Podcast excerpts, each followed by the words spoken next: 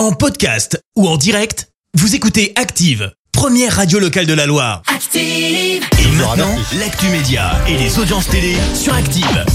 Voici la chronique télé tout de suite avec Clémence Dubois Texero. On débute avec les audiences. Retour en force de Grey's Anatomy. Eh ben oui, les premiers épisodes de la saison 17 ont rassemblé près de 3 millions de personnes hier soir.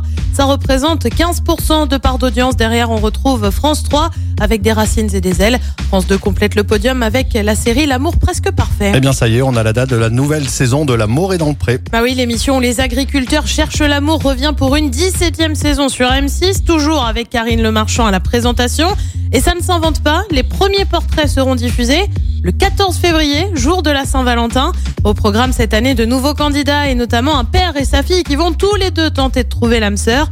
Mais ce sera aussi le retour de Thierry de la saison 10 qui lui va tenter de retrouver l'amour. Et puis on reste sur M6 avec l'un de ses animateurs phares, c'est Cyril Lignac juré dans Le meilleur pâtissier. C'est aussi lui qui nous laisse cuisiner avec lui via Tous en cuisine.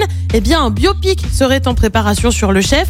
Il a été suivi pendant plus de deux ans et demi par un journaliste pour ce film qui devrait sortir au cinéma. Le nom Dragon, ça pourrait sortir à l'été. Qu'y a-t-il de beau ce soir à la télé? Sur TF1, c'est la série Une si longue nuit. Sur euh, M6, c'est aussi une série avec Why Woman Kill. Sur France 2, comme tous les jeudis, c'est envoyé spécial avec un dossier consacré au harcèlement scolaire. Et puis sur France 3, on retrouve Sylvester Stallone, Jason Statham et Bruce Willis pour les Expendables.